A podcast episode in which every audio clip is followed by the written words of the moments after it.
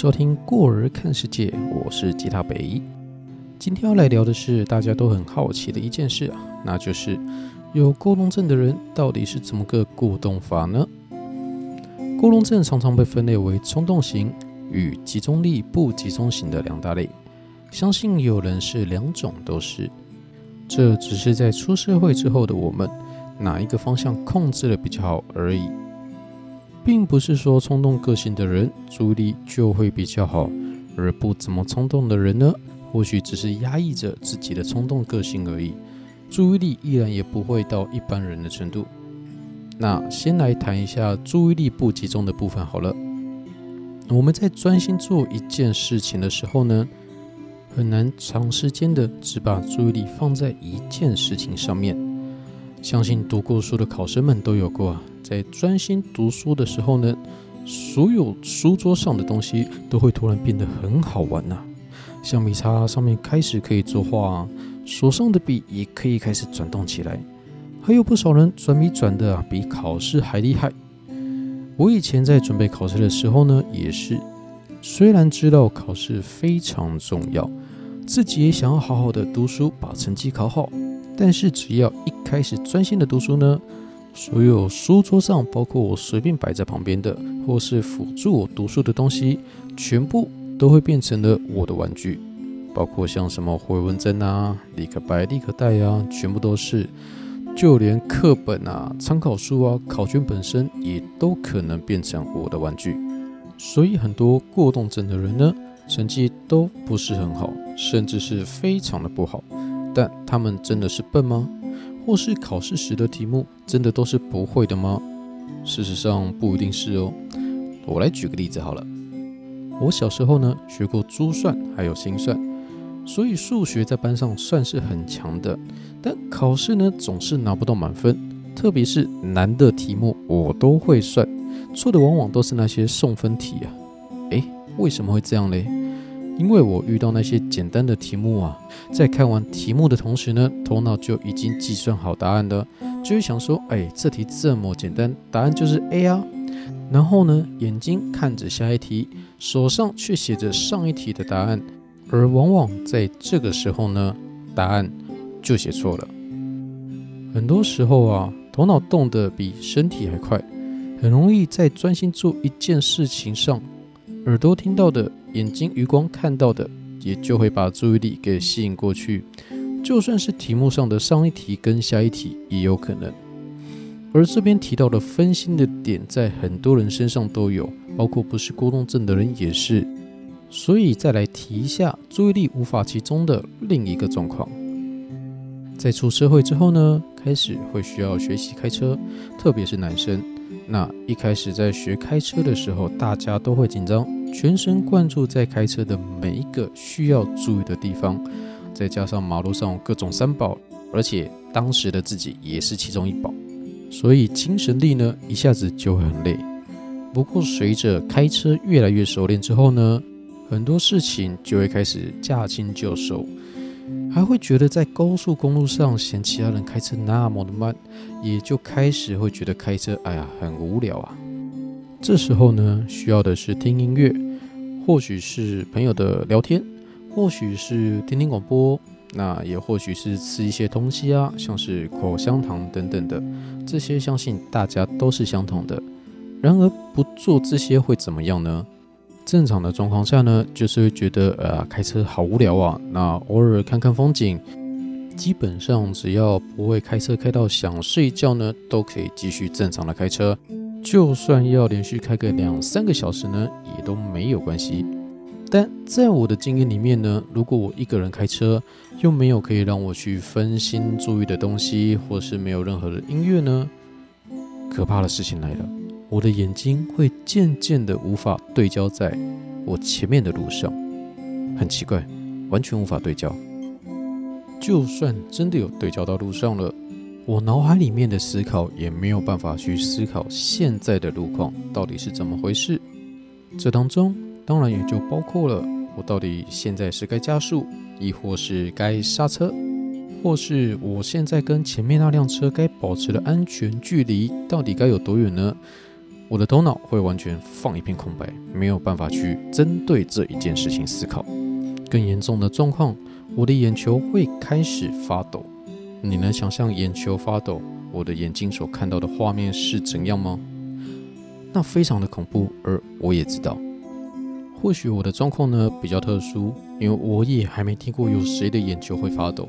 但就算是在开车的这种状况，注意力不集中会攸关到生命的严重情形，我的注意力依然无法只靠着精神力就去控制住。那有很多的小孩在写作业、上课，或是一直在重复一些才艺课程的乏味练习，即便他自己想学，即便他自己也知道很重要。但我们也很难专心的去练习，专心的去执行，至少长时间的去单一练习，对我们而言是做不到的事情。那像我的第零集 podcast 在播出去之后呢，我有给我一些朋友听，那他们听过之后觉得，哎，你好厉害哦，这十分钟的东西你可以一直一直讲下去，而且感觉你念起来的很顺。嘿嘿，事实上我录音录很久。十分钟的 podcast，我大概录了四十分钟有，其中还不包括我弹的吉他，还有剪辑的时间，所以我录了一次 podcast，说实在花的时间很久的，我也没有办法一次就从头到尾专心做完属于我的作品。不过在我们的生活日常中，还是有很多需要注意力去做的事情，或是要长久练习下去的事情，那该怎么办嘞？我来分享一下我自己的经验。我会说啊，我的注意力很神奇啊，我无法很专心的在一件事情上，但是我可以很专心的在分心这件事情上啊。先拿我的兴趣来说，就是大家现在可以听到的背景音乐——弹吉他。弹吉他的时候呢，我会需要将我的左右手分开来思考，左手呢按着和弦。需要思考这和弦该怎么按，每一根手指头该放哪里。右手弹着弦呢，也要思考着我现在的手要弹怎样的节奏、旋律。在歌曲的进行中，我需要去思考下一个和弦，而我的手又要怎样去变换和弦才会比较顺，又不会影响到声音。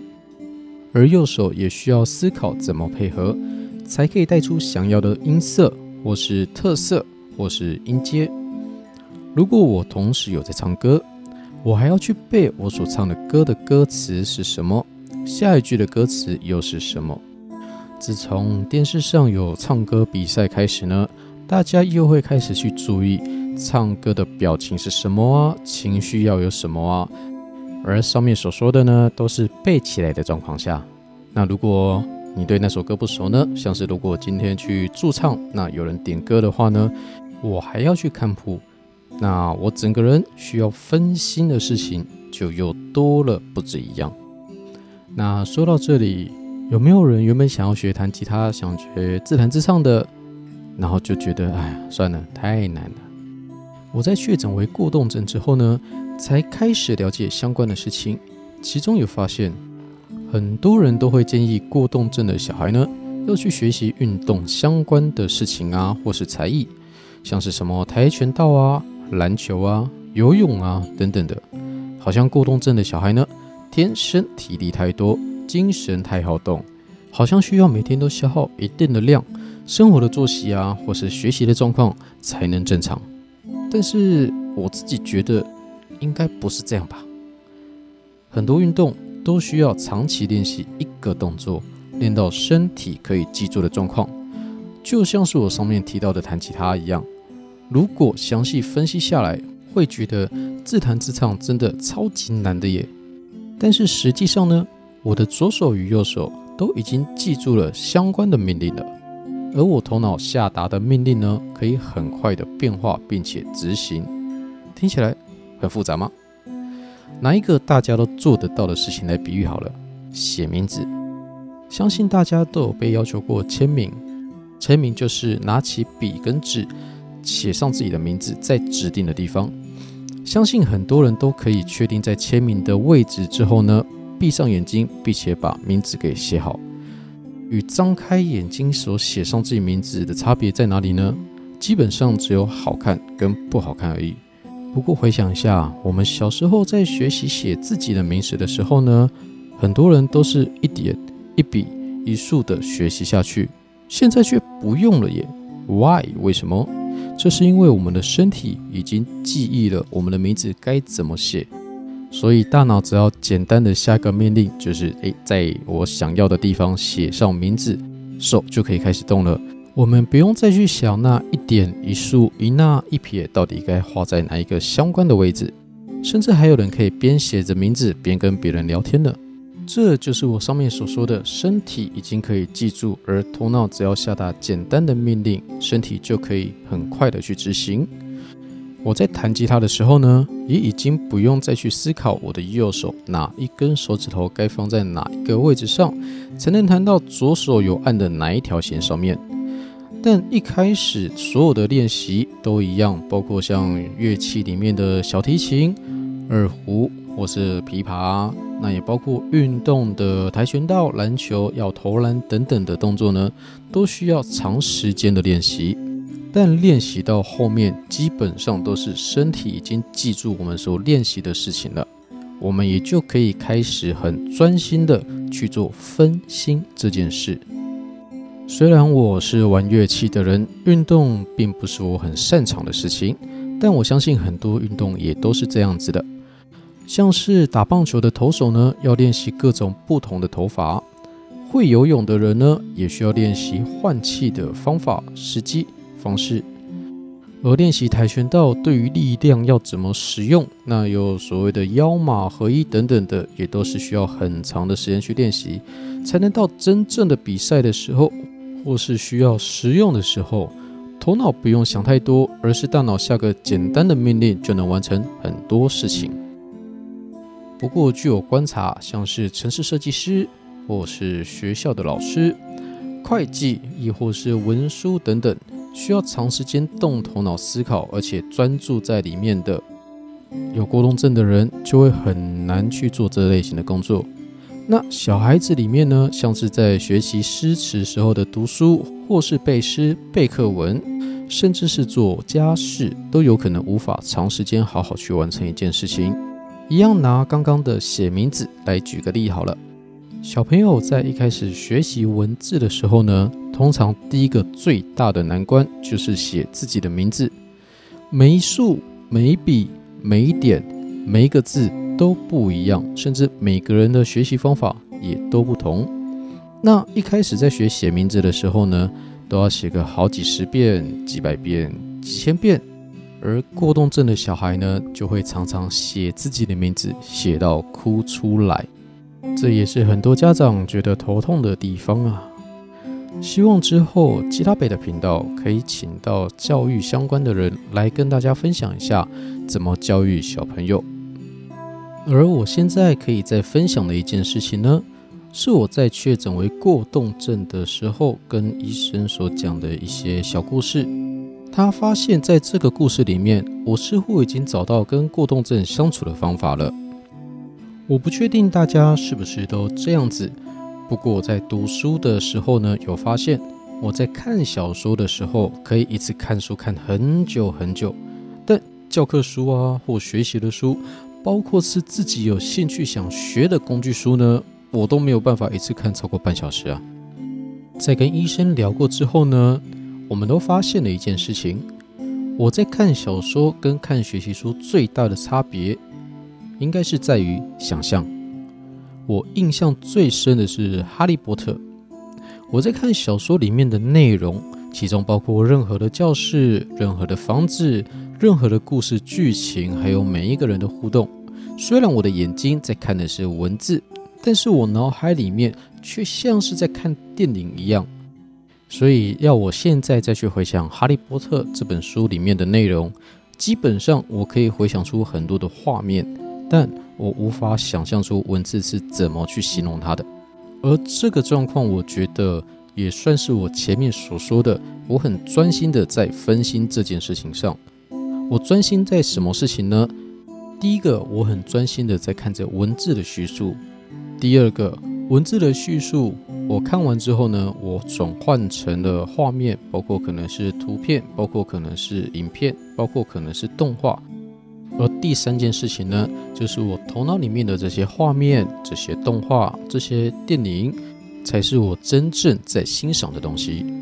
但是教科书呢，就没有办法形成我头脑里面的任何的画面或是动画了，我也就没有办法去专心的分心，只能专心在于看文字上的叙述。我再拿另外一个算是比较特别的例子好了，上面有提到。我小时候是有学过心算与珠算的，所以我在看一些数学的题目时，我的头脑里面事实上就已经有画面，或是计算机已经在那边算题目了。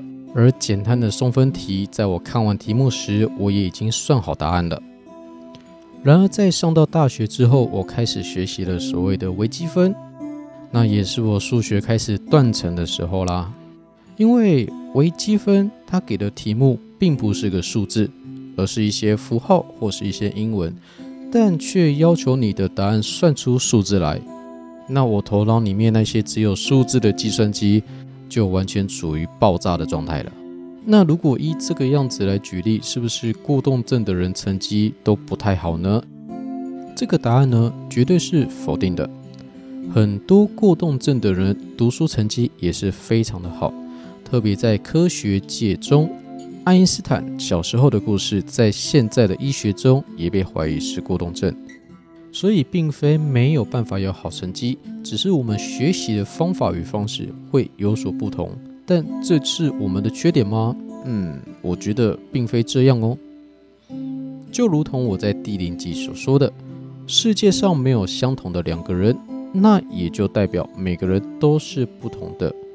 如果世界万物都是用爬树这个观点来当做判断这个生物是否厉害，那所有鱼类不就永远都不合格了吗？而鸟类也都永远不用努力了，这不对吧？人类当中也是一样，每个人的外表，像是高矮胖瘦，还有发色、肤色等等有所不同，这个都是大家可以很认同的观念。那如果在看不到的地方，例如说是大脑里面有所不同，这不也很正常吗？孤动症跟很多人不一样，但也只是不一样。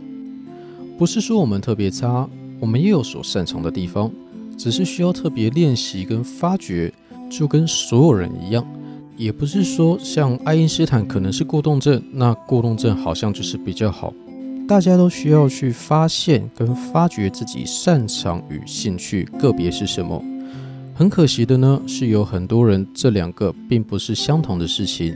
但那又如何呢？至少我们找到啦。今天我分享了我跟过动症相处的方法，就是想办法专心的去分心，就如同我弹吉他一样，也是很专心的在分心这件事情上。今天呢，就分享到这里。希望可以帮助到还在寻找自己兴趣或是人生方向的人。那如果你喜欢我的节目呢，也请你帮我分享一下。或许在你的朋友之中，也有人正在被过动症所苦恼着。我现在的 Pockets 节目，希望可以让更多人可以正确的了解过动症，包括情人之间的相处，也包括亲子之间的教育。都希望不会因为对过动症的误会而造成不必要的彼此伤害。谢谢您听我的频道到这里，那我也祝您早安、午安、晚安。